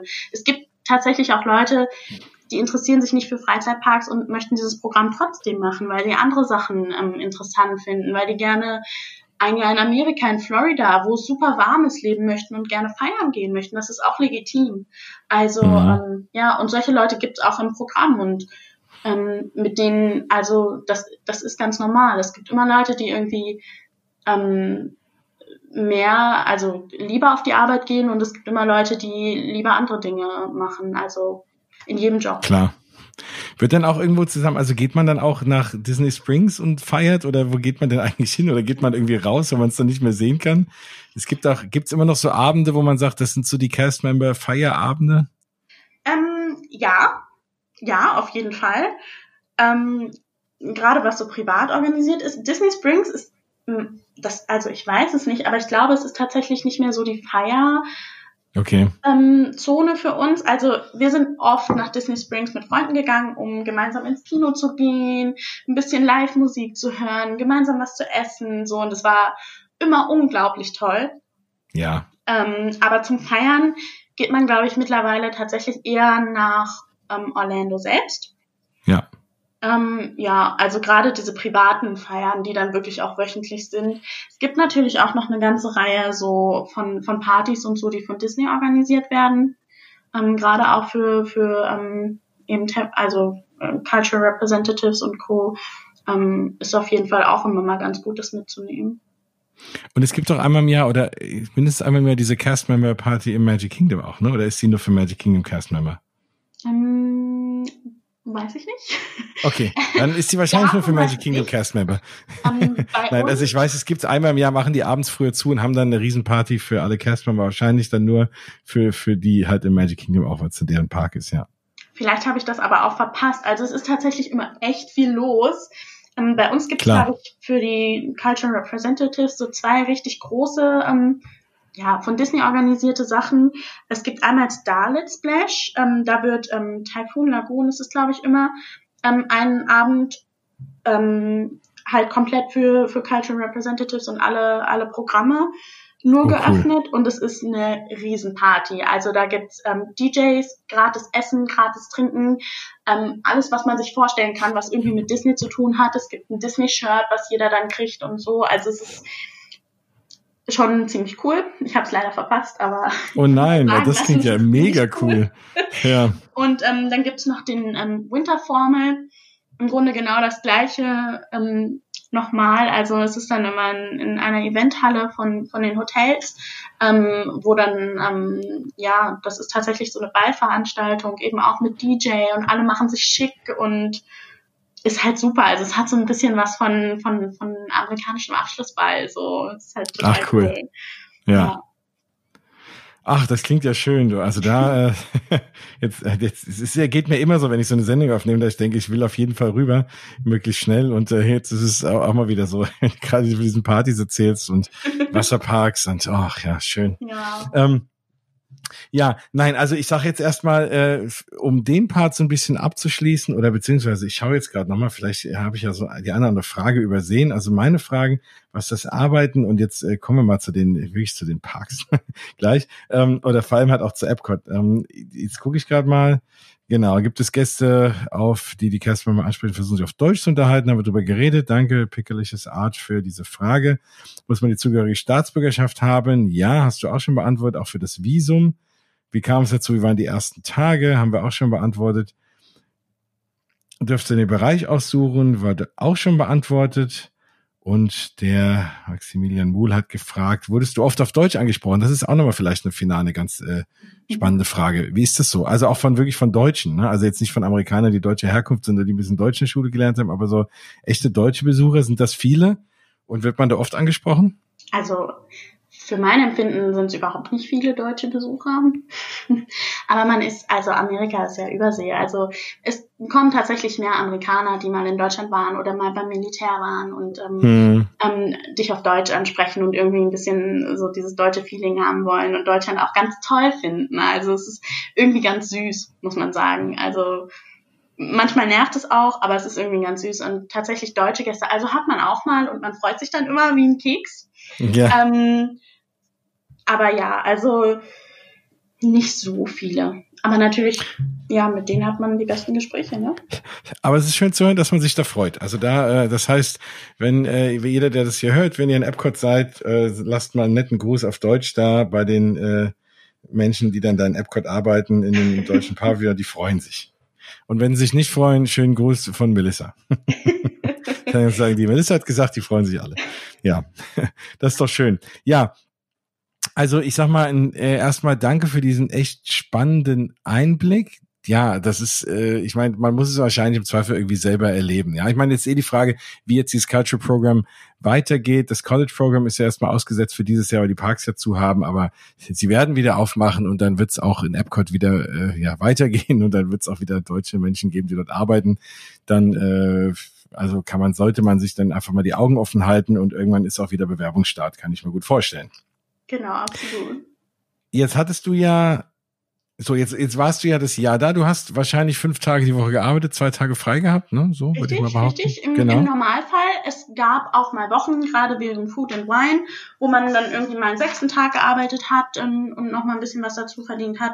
Es gab, also, okay, was man vielleicht noch sagen muss, so Urlaubstage hat man grundsätzlich erstmal nicht, wenn man dieses Programm macht. Also man ist tatsächlich hauptsächlich da zu arbeiten und in Amerika okay. ist Urlaub sowieso ultra schwierig.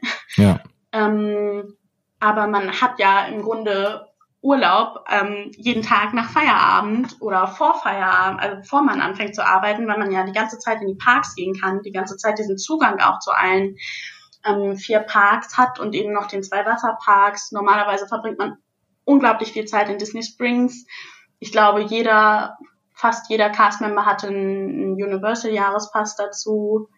Und mhm. ähm, ja, verbringt dann ja natürlich auch noch so viel Zeit mit Freunden und irgendwie damit Amerika zu entdecken. Also das heißt, du kannst dich morgens in die Wasserparks legen und dann, äh, gut, die machen nicht so arg früh auf, aber theoretisch, ja, und kannst dann nachmittags irgendwie arbeiten gehen, ja. Ja, also wenn du eine Schicht oh. hast, die um, um 16 Uhr anfängt, also gerade, ich glaube immer dienstags hatten wir ja extra Magic Hours und wenn du mhm. dann eine Sechs-Stunden-Schicht Dienstag abbekommen hast, die eben bis 11 Uhr abends ging, ähm, dann hattest du davor ordentlich Freizeit.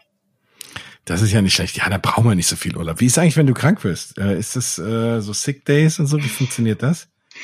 Ähm, schwierig.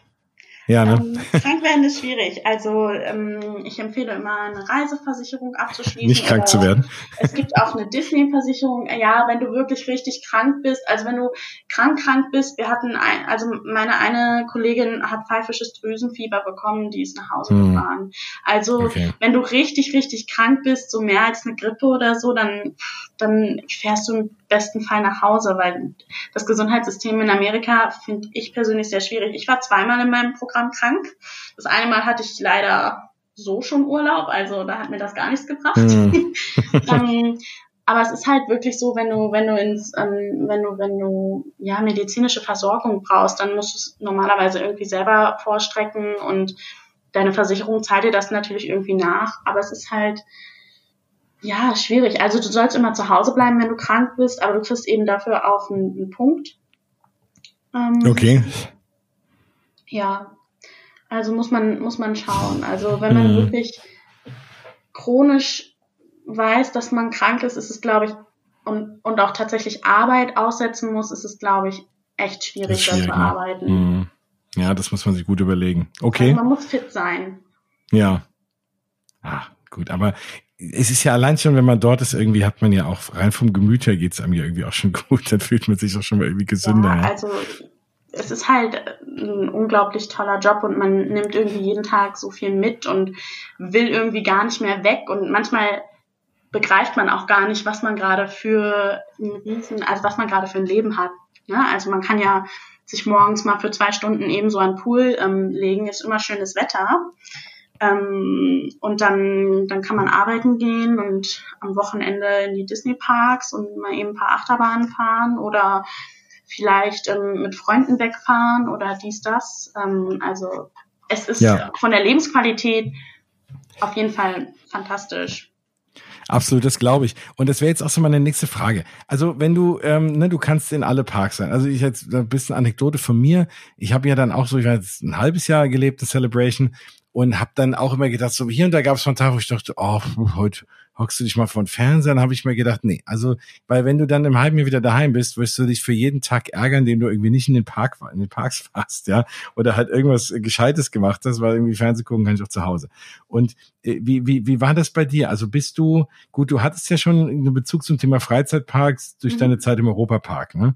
Ähm, aber äh, Disney Parks hast du dann dort irgendwie kennengelernt. War das so, dass du schon deine Zeit auch gerne in die Parks gegangen bist? Wie, wie war das so? Und vor allem welchen Park am liebsten?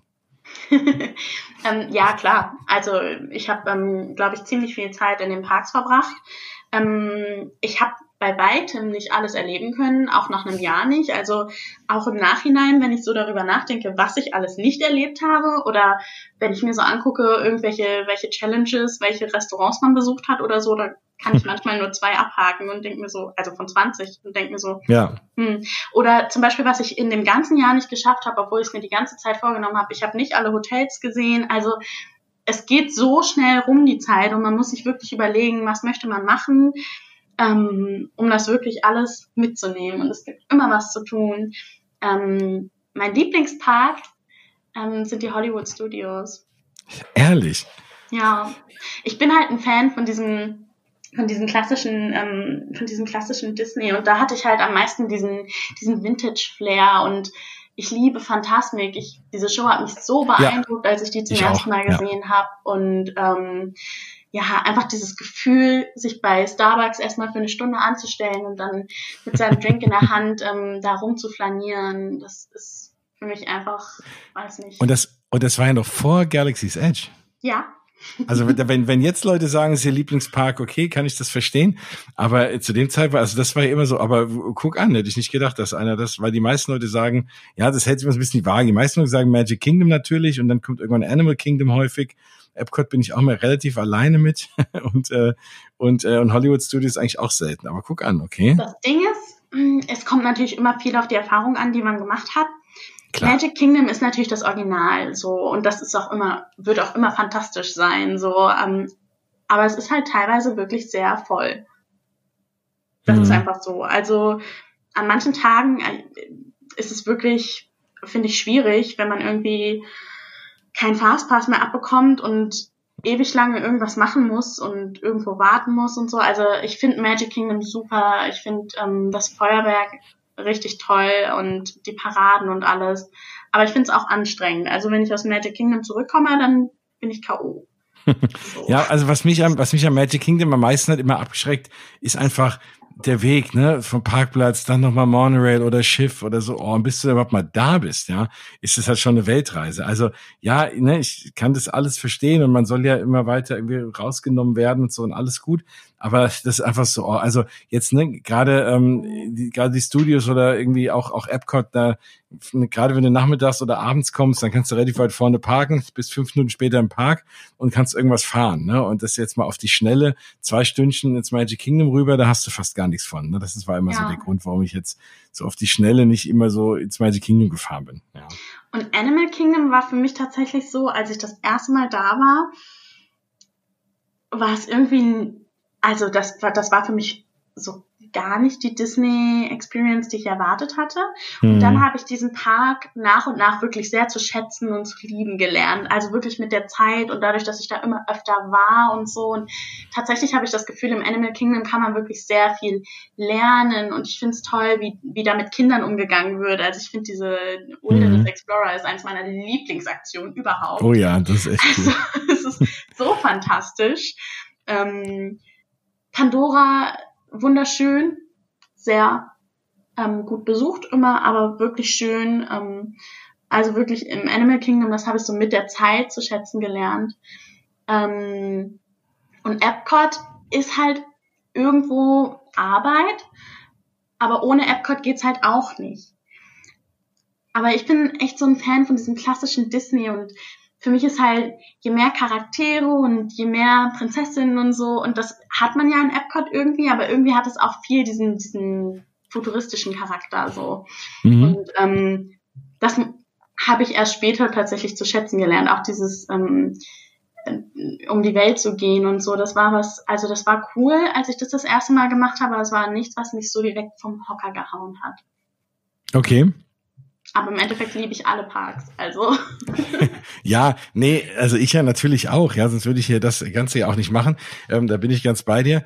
Aber äh, ja, ich glaube, du hast vollkommen recht. Es geht einfach darum, was hat man da für Erinnerungen?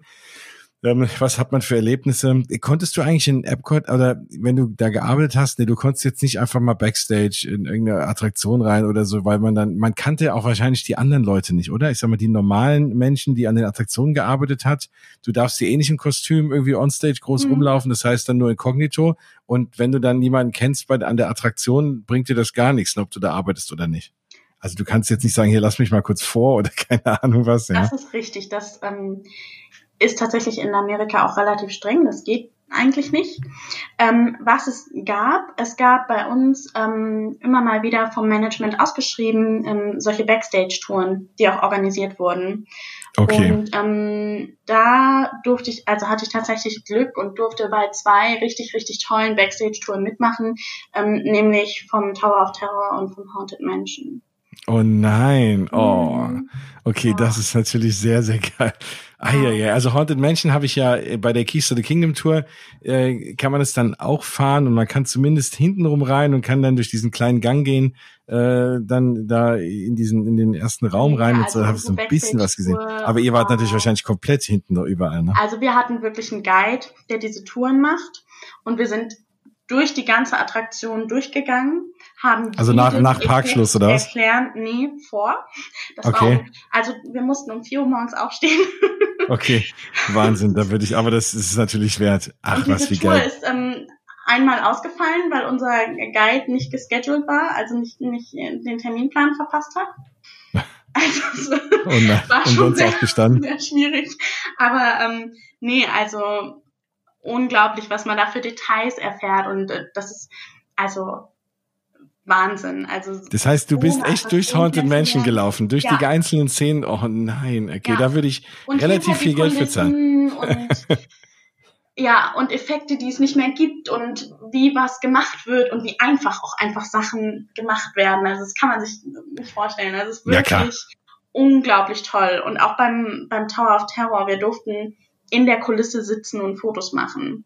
Also im wow. Wartebereich durften wir wirklich ja. auf diesem Sofa sitzen und so, was man oh. sonst nur vom Weiten anschauen darf und so. Und das war unglaublich toll. Also das sind natürlich so Momente, die ver vergisst man nicht. Und da baut man einfach auch so einen Bezug zu auf. Also ja. Wahnsinn. Also allein dafür würde ich da anheuern zu arbeiten. Das ist auch mal so ein Gedanke, den ich habe. Ne? Wenn du da arbeitest, allein um irgendwie Backstage rumlaufen zu können ne? oder solche Sachen. Das ist ja, das ist ja absolut irre. Ähm, ich habe äh, auf mein, das habe ich auf, äh, auf der Mausgebabbel Facebook-Seite jetzt auch mal geteilt. Ich habe äh, jetzt ein richtig cooles YouTube-Video gefunden aus den 90ern. Da gab es wohl, und das waren, glaube ich, keine Castro, das waren, glaube ich, sah noch wie normale Gäste aus, da gab es wohl Bezahltouren durch Spaceship Earth. Und das war genau das gleiche, wirklich von Szene zu Szene. Vielleicht waren es auch Castmember und das hat einer mhm. gefilmt. Ähm, nur das konntest du ja irgendwie in den 90ern nicht heimlich filmen. Also ist da einer mit der Kamera in der Hand rumgelaufen die ganze Zeit. Das ist echt so ein Home-Video-Ding. Aber das, äh, also wenn ihr da Interesse habt, klickt mal auf meiner Facebook-Seite vorbei oder googelt einfach mal bei YouTube. Ähm, da ist, ist das genauso. Ne? Das heißt, die Attraktion ist aus und die erklären alles von, wie, wie die Steuerung der Attraktion funktioniert, Szene durch die einzelnen Szenen, die konnten da um diese, um die ganzen Animatronics rumlaufen. Das ist echt doch irre, dass da keiner was kaputt gemacht hat. Und ähm, dann auch in den Außenbereich äh, rein, in die, der praktisch, äh, wo du einmal außen um die Kugel laufen kannst, praktisch von innen, aber direkt äh, direkt hinter der Hülle. Und also Wahnsinn, ja, was man da alles sieht. Da habe ich auch sofort hingeschrieben, da würde ich auch irgendwie 200, 300 Dollar für auszahlen, um das mal zu erleben. Ne? Also ist natürlich auch noch eine meiner Lieblingsattraktionen.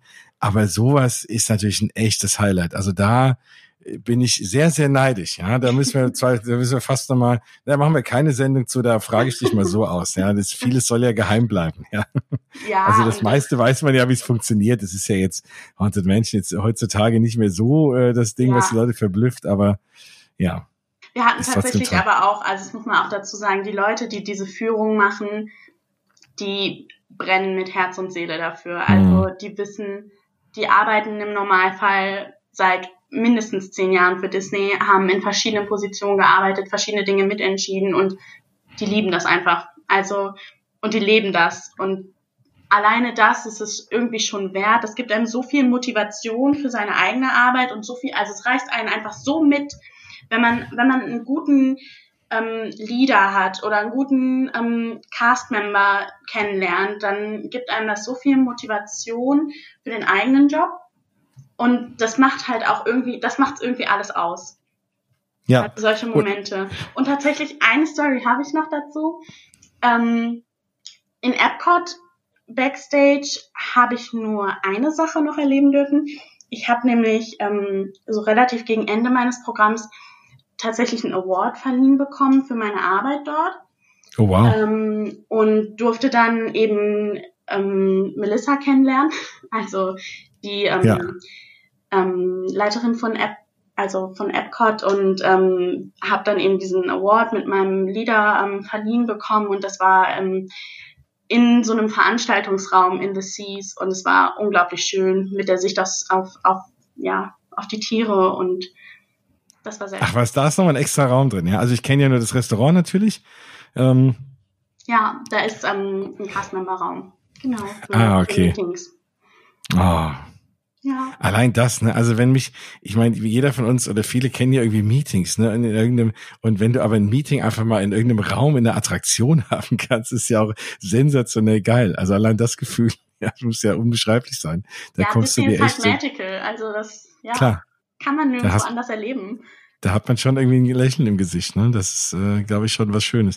Nein, das ist ja die Story, die ich immer erzähle und äh, ich hatte ja auch die Folge, äh, als ich über die Keys to the Kingdom Tour berichtet habe, da war das auch so, ne? Normalerweise, und man, man, man glaubt es dem. Also die, äh, die Cast-Memberin, die da unser Guide war, die hat auch schon mehrere Jahre gearbeitet und auch in Attractions gearbeitet und so. Und die hat dann auch erzählt, wie, wie sie das da liebt, ne? Und, und auch jeder, den sie kennt, der da arbeitet, und man denkt dann hier, na ja, ja, ne, komm, erzähl nichts. Aber das ist wirklich so. Und das, das, das, also der habe ich das geglaubt, dir glaube ich das. Und die meisten, die ich kenne, denen kaufe ich das echt ab, dass man da, ja, dass man das schon, äh, schon gerne mag. Ja, und das also auch nicht alt wird. Im, Im Normal, also jeder ist anders geschnitzt, nicht für jeden ist das was. Nicht jeder, nicht jeder möchte das auch. Ähm, Klar.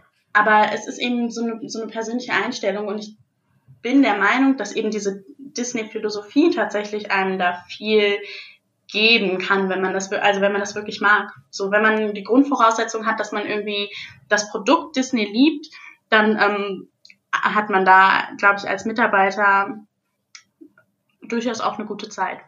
Ja, jetzt müssen wir noch mal eine Sache äh, diskutieren. Mhm. Und zwar Illuminations.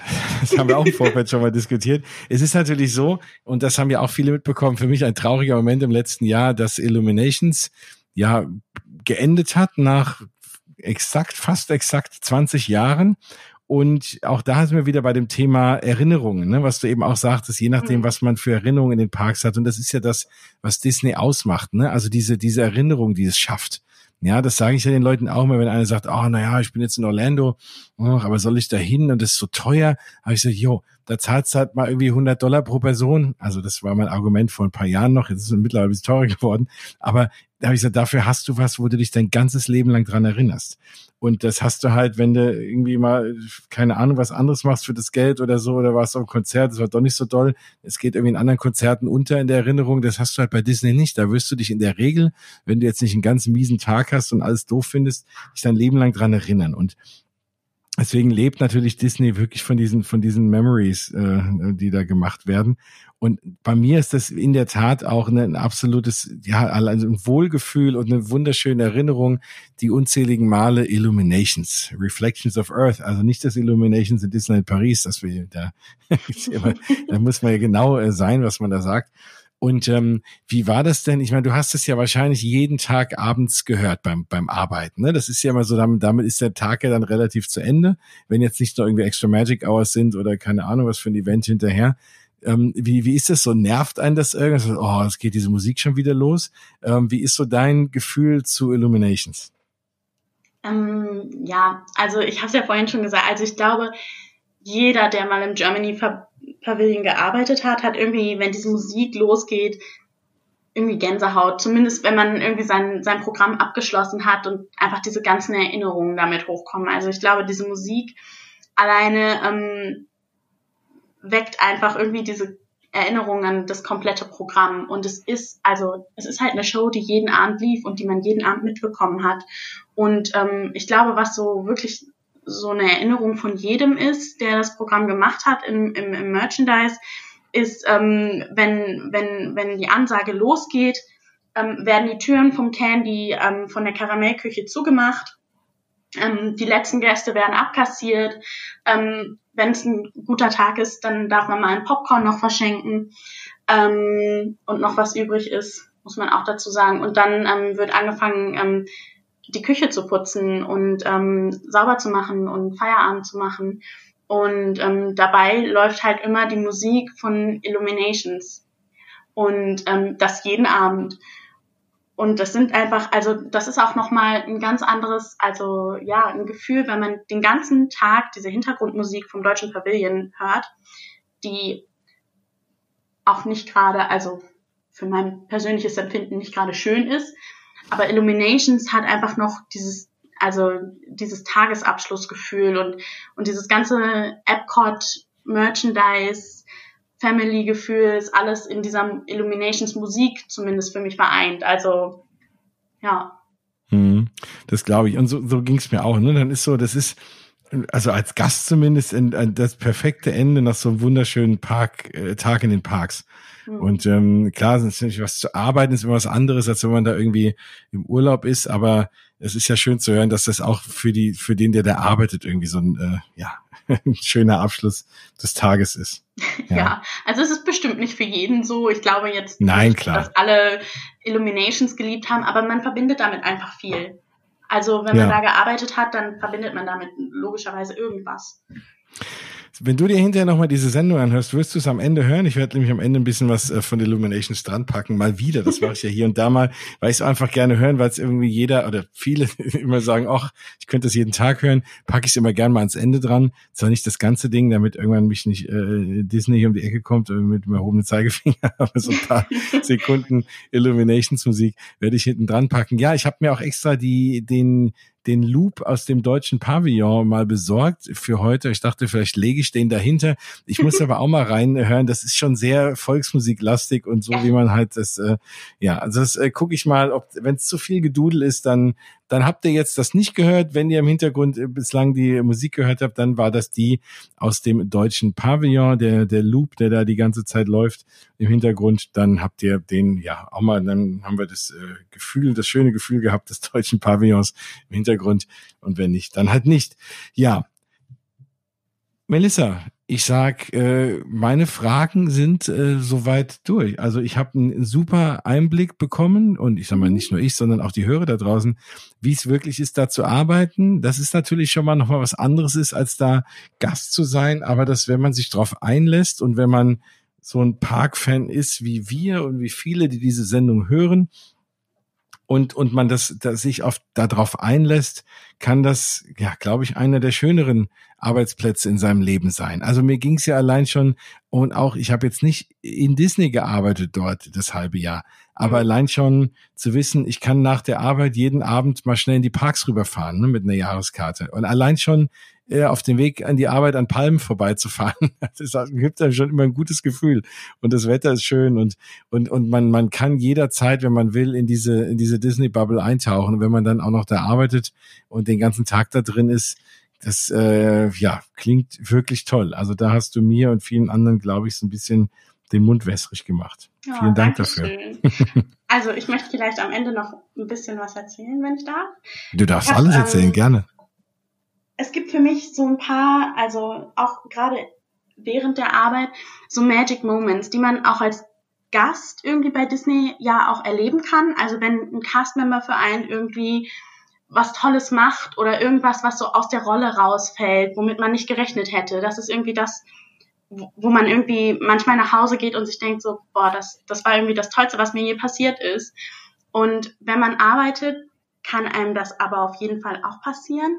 Also ich hatte manchmal Gespräche, die sind mir ins Mark und Bein gegangen. So, da habe ich so viel über mich selber gelernt und ähm, über Amerika gelernt, über Deutschland gelernt. Man hat irgendwie so, ein, so eine unglaubliche Dankbarkeit dafür entwickelt, ähm, was man irgendwie hat, Ähm, und, und natürlich vermisst man seine Familie und hat Heimweh und so. Und es gibt aber so viele Leute, die dafür einfach Verständnis haben und ein offenes Ohr für dich haben. Auch von den Gästen, die freuen sich darüber zu hören, wenn du von deiner Heimat erzählst. Und von meiner Heimat kann ich nicht viel erzählen. Ich wohne in einem 500-Leute-Dorf, aber die fanden das so spannend jedes Mal. Und es hat irgendwie so gut getan. Und es gibt halt so Momente, die man einfach erinnert. Ich habe einmal als ich einfach nur Flaschen aufgefüllt habe, kam ein kleines Mädchen zu mir gerannt und meinte so Hallo und ich bin auf die Knie gegangen und habe mich halt runtergekniet und sie hat mir einfach einen Kuss auf die Wange gegeben. Und das war oh. für mich so ein Moment, also das werde ich nicht vergessen. Und manchmal kommen Gäste und geben dir so kleine Kärtchen und sagen so, danke fürs Gespräch. Und dann hast du so eine kleine Karte, wo drauf steht, ähm, thank you for making the magic for us oder so. Und das ist, mhm. Also das sind Erinnerungen, die man irgendwie mit nach Hause nimmt und ins Herz schließt. Also es gab Gäste, die einem so kleine Pins geschenkt haben und so. Also es ist wirklich einfach richtig, richtig tolle Erfahrungen, die man nirgendwo anders machen kann. Ähm, natürlich gibt es immer auch das Gegenteil. Es ist ein Job, es ist Alltag irgendwo. Das, das kommt auch nach einer Zeit. Es gibt auch Tage, da möchte man nicht auf die Arbeit gehen. Aber es sind irgendwie immer diese, diese Magic Moments, die, die so, die diesen Job so toll machen. Also, ja. Und am mhm, Ende, als ich gegangen bin, es war unglaublich schwer zu gehen. Also gerade weil ich mich mit, mit, mit den Amerikanern dort auch so gut verstanden habe und irgendwie auch über das Jahr baut man einfach so viele Beziehungen auf, auch zu, auch zu seinen Managern, auch zu seinen ähm, Koordinatoren, die einen täglich in die Arbeit zuweisen. Und einer ähm, meiner Coordinator hat am Ende zu mir gesagt, ähm, Disney is not a place, but an attitude you carry in your heart. Und das habe ich halt bis heute mitgenommen und das möchte ich mir einfach beibehalten. Auf jeden Fall, das, das, äh, das kann ich verstehen. Und, und auch nur deshalb kriegt man ja auch als Gast dort hier und da mal diese Momente, ne? die ja auch, wenn man häufig in den Parks war, die ja jeder von, von uns dann, die das mal erlebt haben, auch, auch kennen und die man halt auch nicht vergisst. Ne? Irgendwie, äh, wenn man mal hier und da was Kleines geschenkt bekommt oder wenn sie halt doch irgendwas möglich machen oder außer der Reihe, ne, irgendwas, wo, du, wo ja. du dich halt wirklich special fühlst. Ne? Und, und das, das sind so, das sind so ganz tolle Dinge, die, die dir halt auch nirgendwo anders passieren, ja, und die dir, die, die dir auch in keinem anderen Freizeitpark irgendwie passieren, ja.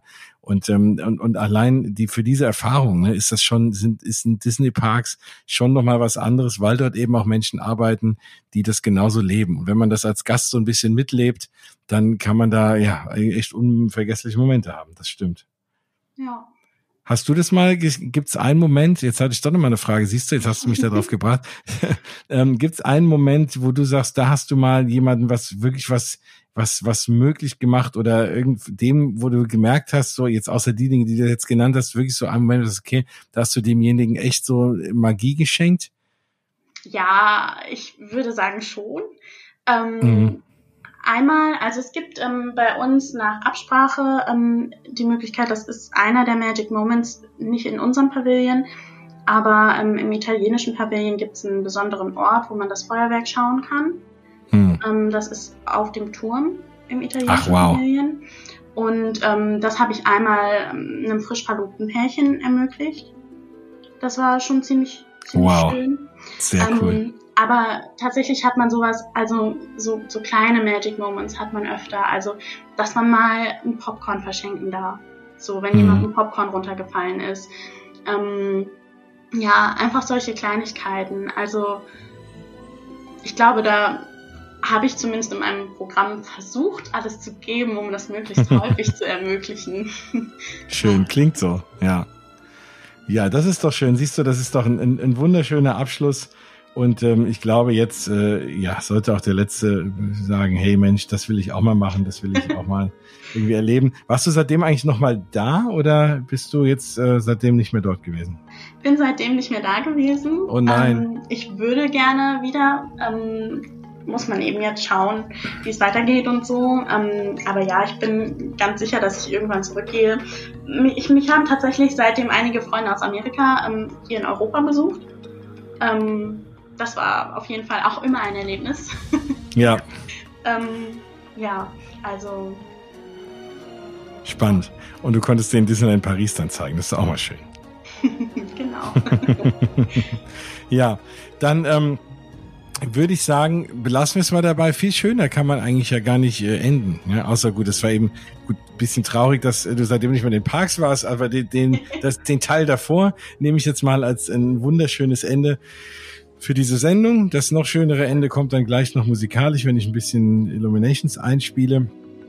Ich möchte mich ganz, ganz herzlich bei dir bedanken. Also damit hast du mir auch einen kleinen Magic Moment erfüllt und äh, weil ich endlich mal jemanden ausfragen durfte, wie das denn überhaupt da so ist und ich mich da schon immer irgendwie so ein bisschen für interessiert habe. Und das, äh, ja, hast du ja mir auch mal einen, einen netten Wunsch erfüllt. Und ich hoffe, dem einen oder anderen Hörer da draußen auch, weil das ist ja auch ein Einblick, den man sonst nicht alle Tage bekommt. Vielen Dank dafür. Ich möchte auch herzlich bedanken, weil ähm, für mich ist es auch eine Chance, ähm, über, über mein Programm zu reden und tatsächlich äh, habe ich einfach so viele schöne Erinnerungen und es tut einfach auch gut, darüber überhaupt reden zu können. Also ja, ich fühle mich wirklich geehrt und ja, danke. Sehr gerne. Die Ehre ist äh, ganz meinerseits. so, ja, damit ist die Sendung für heute vorbei. Ähm, äh, kurzer Programmhinweis. Nächste Woche nehme ich auch nochmal eine neue Sendung auf. Jetzt aktuell hat man ein bisschen Zeit und ich merke, dass auch viele Leute Zeit haben, sich das auch anzuhören. Und dann mache ich natürlich gerne noch ein paar Sendungen mehr. Dann geht's auch mal so ein bisschen um andere Parks. Dann geht's auch um deinen ehemaligen Park. und äh, da äh, schauen, was es da die, die, die, so aktuell zu berichten gibt. Aber bis dahin, ja, bleiben wir ja nochmal ein paar Minuten gedanklich in Epcot. Und dann hören wir uns bald wieder. Sage nochmal Dankeschön. Und jetzt darfst du noch ganz feierlich Tschüss sagen. tschüss, vielen Dank. genau. Ich sage auch Tschüss. Das war Mausgebabbel Episode 40. Alles um rund um das Arbeiten im deutschen Pavillon in Epcot. Ich bin draußen. Wir hören uns bald wieder. Bis dahin, aus die Maus.